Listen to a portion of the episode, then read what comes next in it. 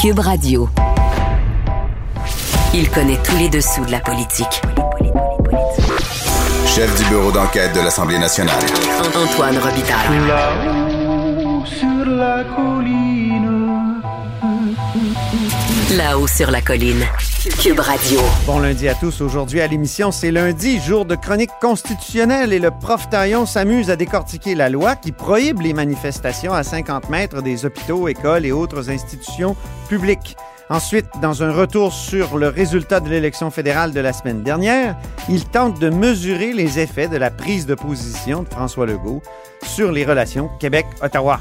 Mais d'abord, mais d'abord, c'est l'heure de notre rencontre quotidienne. Cube Radio. Les rencontres de l'heure. Rémi Nadeau et Antoine Robitaille. La rencontre Nadeau-Robitaille. Et bonjour, Rémi Nadeau, Bonjour Antoine. chef du bureau parlementaire à l'Assemblée nationale pour le journal et le journal. Alors, euh, Dubé et les infirmières, là, évidemment, je parle du ministre de la Santé et euh, son grand plan pour ramener 4000 infirmières dans le système, ça va pas très bien. Non, c'est mal parti. Et euh, je te dirais que franchement, moi, j'ai été un peu surpris. Ben, il fallait s'attendre à des, à des réactions mitigées.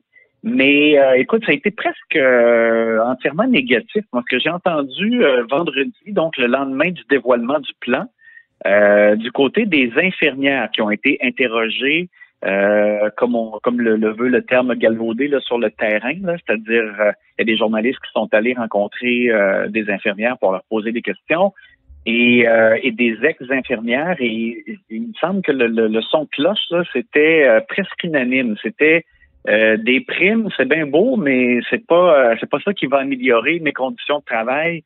Alors que je suis au bout du rouleau, on est épuisé, on, veut une, garantie euh, de cesser de faire des, euh, des 16 heures imposées.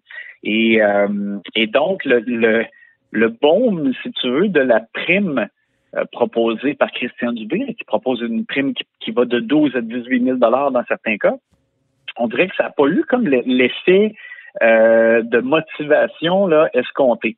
Euh, on verra avec le temps, mais il il y a l'autre chose, Antoine, dont je vais te parler, c'est et que j'ai trouvé un peu malheureuse, c'est que à l'intérieur du gouvernement, on me signalait euh, qu'ils étaient euh, pas contents parce qu'ils avaient euh, proposé à Nancy Bédard de la FIC, euh, principal syndicat d'infirmières, d'être présente au- à l'annonce du gouvernement pour envoyer un signal positif, pour montrer que, euh, que, que le syndicat était d'accord ou appuyait ce- cette démarche-là euh, et insuffler une espèce d'énergie positive là-dedans et qu'elle avait refusé. Et de l'autre côté, moi, je vais aller vérifier avec la FIC. Et à la FIC, on me dit pas du tout, c'est pas vrai. Il niait d'avoir été invité. Et au contraire, il déplorait même le fait que on leur a, on leur a présenté, dans le fond, le, le- le plan de M. Dubé juste une heure avant euh, le début de la conférence de presse euh, de jeudi dernier. Oh, on est dans un cas qui dit vrai? Ouais, ben là, donc, ça, c'est, pas bon, évidemment. Là. On, on voit qu'il y, a, qu'il y a de la tension, euh, même en coulisses, et que les deux parties sont pas capables, visiblement, euh, d'être à la même table et de lancer le même signal. Donc, ça aussi, je trouve que c'est, c'est malheureusement, c'est, dommage. L'autre point, Antoine, j'ai pu parler un peu à Christian Dubé euh, vendredi. Oui. Et Oui, ta chronique portait Ouais. là-dessus samedi dernier. Ben, donc, lui, il me dit qu'il s'y attendait. Je suis- en tout cas, moi, je suis pas sûr le temps que ça, mais il dit qu'il comprend les gens d'être euh, sceptiques, qu'il y a tellement eu de, de promesses de, de, de transformation du réseau de la santé dans le passé. Euh, donc, il, il comprend là qu'il y a du scepticisme et tout ça. Mhm. Mais euh, bon, il se disait complètement déterminé. M. Dubé se voit comme un agent de, de changement et donc quand on veut faire des changements, il faut être déterminé, il faut euh, être têtu. Ce qu'il m'a dit aussi euh, dans une conversation à bâton rompu. Donc, il garde le cap. Mais euh, aujourd'hui, lundi, euh, c'est un moment important. Il, il rencontre les PDG de l'ensemble des six CCIUS. Et ce qu'il m'a dit, c'est qu'il allait exiger que chacun fixe une date à partir de laquelle euh, euh, les PDG vont s'engager à ce que dans les établissements de santé, on offre les bons corps de travail euh, aux employés du secteur public d'abord et ensuite aux agences privées et non le contraire parce que là, euh, on, on est rendu là que des, les, des, des quarts de travail de jour euh, sont euh, fournis là, par des, des employés de- des agences privées. Puis ça, ça évidemment, ça nuit parce que euh, c'est pas ça qui aide ça, à offrir des conditions plus Ouais. stables dans le public. Là. Ça, c'est une amélioration des conditions de travail. là. Quand les infirmières disent euh, c'est beau la prime, mais nos conditions de travail, ça, il me semble que c'en est une amélioration. Ben oui, sauf qu'il il faut voir parce que justement, il y a des infirmières qui vendredi dernier euh, disaient comment ça se fait. On n'a même pas une date à partir de laquelle on n'aura plus de, de, de temps supplémentaire obligatoire. Mais là, tu sais, M. Dubé disait, je peux pas annoncer une date. Et euh, comme on reprochait dans le passé d'ailleurs à Daniel Mécan euh, dans la gestion de COVID, elle annonçait des choses en disant oui, oui, à partir de maintenant, vous allez voir, ça va changer. Puis finalement, les, les PDG de, de CIS ou CIUS disaient ben non, on n'est pas capable de livrer ce qu'elle a dit. Bon. Alors lui, il a dit je voulais pas imposer une, une- date moi-même en sachant pas si c'était réaliste. Donc c'est pour ça qu'il dit qu'il rencontre aujourd'hui euh, les PDG et que eux, euh, dépendamment de la, de la réalité de, dans leur secteur, euh, ils vont euh, ils vont établir comme un échéancier. euh, pour offrir des meilleurs quarts de travail, mais encore là, ça, ça ne veut pas nécessairement dire non plus l'arrêt du temps supplémentaire obligatoire. M. Dubé disait, c'est sûr que aussi que ça va prendre du temps, c'est pas en quelques semaines. Les, les infirmières qui souhaitent euh, faire revenir au bercail, le- par exemple, des retraités, c'est pas en deux, trois semaines qu'elles vont voir la différence. Il va falloir qu'ils en rentrent pas mal pour que là, euh, l'effet cumulatif se fasse sentir et qu'il y ait moins de, de temps supplémentaire obligatoire. Donc, ça va prendre quand même des mois. Alors, et, et aussi, M. Dubé euh, n'en démarre pas. Le manque de personnel, ça, c'est un, point là, extrêmement important auquel il doit s'attaquer. Là. Il s'attaque maintenant. Mais aussi, euh, il y aura un projet de loi cet automne pour faire en sorte qu'il ait accès aux données de l'ensemble des établissements en temps réel, ce qui lui est permis présentement uniquement en raison de l'urgence sanitaire. Donc, il veut rendre ça permanent. Et l'autre chose, c'est qu'il veut aussi une transformation euh, de l'informatique pour qu'on ait un seul système et euh, de meilleurs outils informatiques même pour le personnel, là, euh, par exemple dans les urgences, dans les établissements de santé, euh, et euh, que les systèmes se parlent entre eux et que le ministère ait accès à ça. Donc ça aussi, c'est comme un, un- un énorme chantier. Il veut tout faire ça dans la dernière année de mandat, donc euh, il en a énormément sur les bras. Je dirais presque une Hmm. mission impossible. T'écrivais euh, samedi que le réseau est comme un véhicule enlisé, puis euh, on comprend qu'il y a plus qu'une roue qui est prise dans la boue, prise dans la, roue, la boue ou la neige. Oui, exactement. Puis là, ben, imagine un peu Christian Dubé avec euh, le cric, comme on dit. Oui, c'est ça. Alors, euh, il appelle. Donc, euh, on lui souhaite bonne chance. Mais moi, je trouve que c'est ça. C'est, il en a beaucoup à livrer, euh, beaucoup sur les bras. Et c'est sûr que la, la, la, je te dirais que le premier élément, euh, je disais samedi, la base, c'est commencer à faire en sorte de renverser la tendance. C'est que les infirmières n'aient plus ce, ce, ce foutu temps supplémentaire obligatoire qui les décourage et qui incite pas justement les même des, des jeunes infirmières à, à entrer dans le réseau. Donc, Mhm. ça, c'est vraiment comme l'étape numéro un, ça presse. Et bon, le, le reste, on, on souhaite aussi, parce que c'est c'est sûr, là, écoute, moi, j'ai j'avais écrit une chronique il y a une couple d'années. J'ai dû passer euh, une nuit à l'urgence euh, dans le corridor euh, Oui, je me souviens. en raison d'un pépin de santé. Et écoute, j'en étais pas revenu là, à quel point il y, avait comme un, un, un sentiment là, de, de médecine de brousse là, euh, dans des corridors d'urgence. puis justement, les, les encore les, les, les papiers remplis au stylo, les cartables à anneaux là, qui claquent là, même en pleine nuit dans les postes d'infirmières que les patients entendent toute la nuit, clac, clac, clac, clac, alors qu'on est supposé être rendu à l'informatique. Mhm. C'est euh, ça fait pitié. François Legault nous avait promis des belles écoles, euh, et, mais on comprend que ça coûte cher des belles écoles, puis ça force donc ce- ces coûts-là euh, des reports de projets. Oui, et c'est en raison de la surchauffe aussi immobilière. On, on sait que, ben, je dis immobilière, oui, mais des, des, des, des coûts de matériaux, euh, pour être plus précis, c'est que le, le, le bois, l'acier, euh, tout, tout a coûté plus cher euh, de- depuis le, notamment le début de la pandémie. Ouais. Et euh, ça a forcé même de reporter des appels d'offres pour des maisons des aînés. Le bureau d'enquête du journal avait révélé ça. Puis nous, on a fait une vérification, mon collègue Patrick Belrose, le ministère de l'Éducation n'avait pas de, de liste vraiment exhaustive, mais euh, on a constaté donc qu'il y a des projets d'école qui sont reportés aussi parce qu'il y a eu des, euh, des appels de proposition et euh, les soumissionnaires euh, présentent des, des projets euh, avec des coûts trop élevés par rapport euh, aux projets qui étaient prévus par les centres de services. Notamment, il y a un lab école en Estrie. L'augmentation était de 58% des coûts par rapport à ce qu'on avait évalué. Et le plus bas soumissionnaire, donc on a, on a décidé de mettre ça sur la glace et ils, devront voir à, représenter le projet d'une façon différente. On a vu d'autres écoles, notamment à Saint-Hubert, sur la rive sud de Montréal, alors, euh, Patrick Delrose a au moins quatre exemples euh, d'écoles qui euh, dont la construction va être reportée parce que l'appel d'offres a révélé des, des, coûts qui étaient trop élevés par rapport à ce qu'on avait prévu. Et ça aussi, je te dirais que c'est un petit peu un réveil brutal. Je, voyais dans une entrevue que Jean-François Robert, en décembre 2018, donc pas longtemps après avoir été assermenté comme ministre de l'Éducation, il disait non seulement qu'il voulait des plus belles écoles, mais qu'il voulait aussi que ça aille plus vite. Ils voulaient qu'on construise des écoles en trois ans maximum au Québec, alors que ça prend quatre à cinq ans.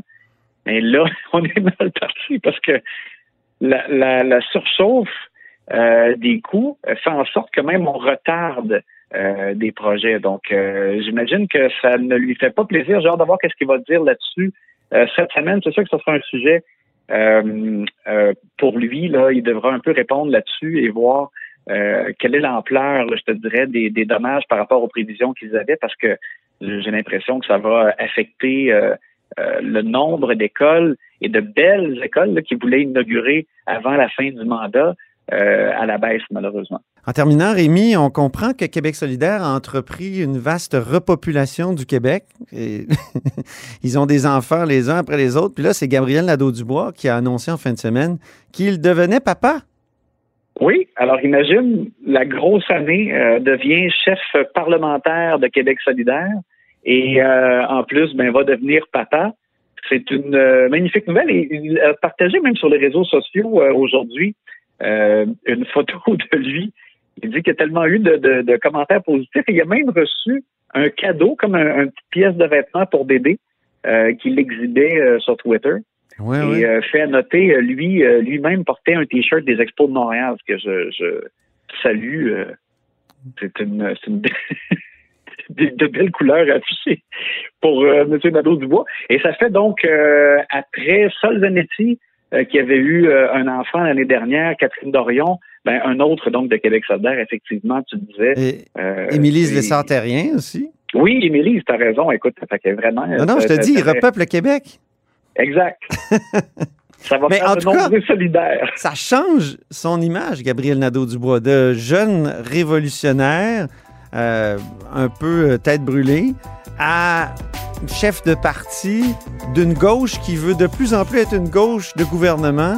Et là, euh, écoute, futur papa, c'est quelque chose. C'est un, changement d'image, une évolution importante. Et, une grosse année. ouais effectivement, là, que pour lui, euh, c'est une transformation euh, assez complète. Merci beaucoup, Rémi, et je te souhaite une belle semaine et on se reparle tous les jours cette semaine, je tiens à le dire, aux nombreux auditeurs de La Haut sur la Colline. À demain! Grand philosophe, poète dans l'âme, la politique pour lui est comme un grand roman d'amour. Vous écoutez Antoine Robitaille. Là-haut sur la colline. Et bonjour Patrick Taillon. Bonjour Antoine. Notre chroniqueur constitutionnel et accessoirement professeur de droit à l'Université Laval. Donc, jeudi dernier, l'Assemblée nationale a adopté à toute vapeur euh, donc une loi pour interdire les manifestations à moins de 50 mètres des hôpitaux, écoles, cégeps, centres de vaccination. On en a beaucoup parlé la semaine passée, pas toi et moi, là, mais justement, j'ai hâte de savoir ce que tu en as pensé. Mais mon impression, c'est que c'est la fin implicite de l'état d'urgence. Je rappelle que euh, aux auditeurs, que euh, le gouvernement, avec la loi sur la santé publique, il y avait toute la possibilité de décréter ce genre d'interdiction, surtout que c'est crépusculaire, c'est bon pour un mois.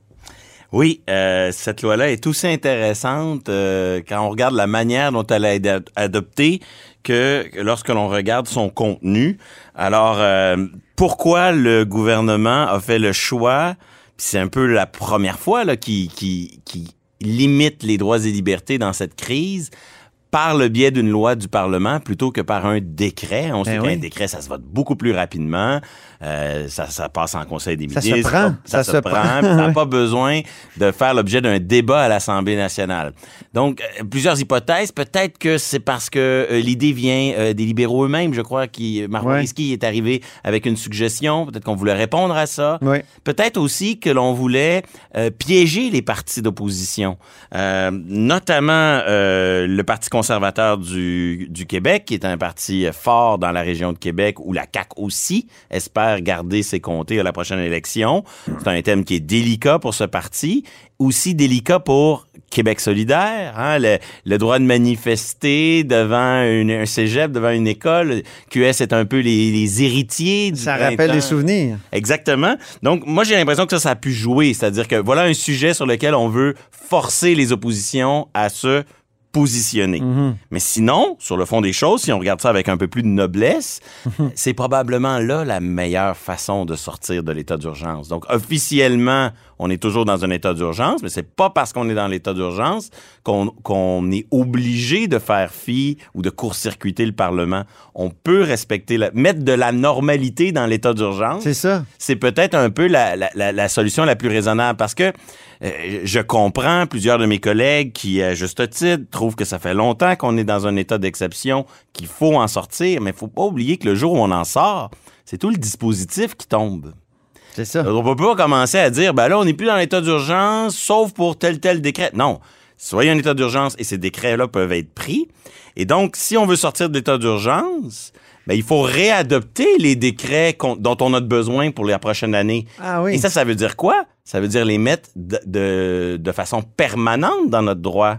Donc, c'est pas si simple que ça. Sortir trop tôt de l'état d'urgence, c'est aussi rendre l'état d'urgence plus permanent à certains égards. Ouais, ouais. Et, et moi, j'aime bien cette solution. T'as toujours eu ce souci-là. Oui, bien sûr, bien sûr. C'est ouais. beaucoup plus compliqué d'en sortir que, que ça, ça, ça en, en a l'air. On Mhm. dit, ah, l'état d'urgence, c'est mauvais, il faut en sortir au plus vite. Mais on le voit dans certaines crises, quand on en sort trop rapidement, on adopte une loi pour la nouvelle normalité Pérenniser les décrets, et ça? qui intègre certains dispositifs qui étaient à l'origine temporaires. Donc, moi, ce jeu-là, j'aime bien le scénario actuel. Euh, On garde le dispositif d'exception, mais de plus en plus, chaque fois qu'il y a une nouvelle mesure, on, la- on en débat à l'Assemblée nationale. Ça avait commencé un peu avec la vaccination obligatoire Oui. pour les personnels de de santé. Là, on l'avait fait sous forme d'un débat, d'une commission parlementaire, mais sans nécessairement adopter la mesure à l'Assemblée. Là, on est allé plus loin. La loi a été adoptée par l'Assemblée.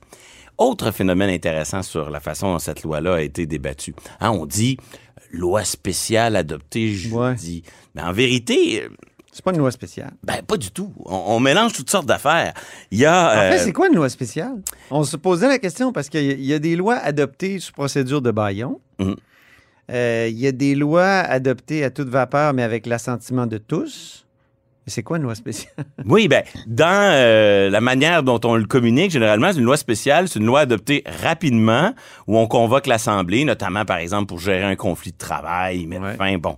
Mais en vérité, euh, c'est pas différent la procédure qu'on suit dans ce temps-là de ce qu'on appelle le baillon. Non. En fait, ni le baillon, ni la loi spéciale existent. Dans le règlement de l'Assemblée nationale, ce qui existe, une procédure d'exception où on limite le temps de parole. C'est ça. Et, et là, on met, on met le mot baillon pour euh, colorer la chose. On met le mot loi spéciale pour la colorer aussi d'une autre manière, mais à la fin, c'est la même procédure. Et ce qui est fascinant, c'est que jeudi, on a eu recours à ni l'une ni, ni l'autre de, de ça parce que lorsqu'on a un consentement unanime, on peut toujours rester dans la procédure régulière mais avancer beaucoup plus vite parce que tout le monde est d'accord à, à franchir les étapes. Donc, on- un bel exemple pour montrer que derrière les mots baillon, loi spéciale et tout ça, la, la réalité derrière est souvent tout autre. Enfin, sur le fond des choses, est-ce que cette loi est utile, efficace, raisonnable? Est-ce qu'il est-ce qu'il va y avoir des contestations? Ouais. Ben, moi, je suis très confiant pour l'avenir de cette loi pour trois raisons.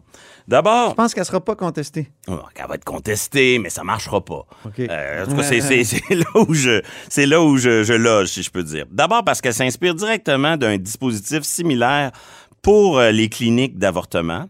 Et ça, ça avait fait l'objet d'une contestation en Colombie-Britannique. Ça s'est rendu jusqu'en cours d'appel. Puis, par rapport au dispositif de la Colombie-Britannique, on a jugé que c'était raisonnable et justifié. OK.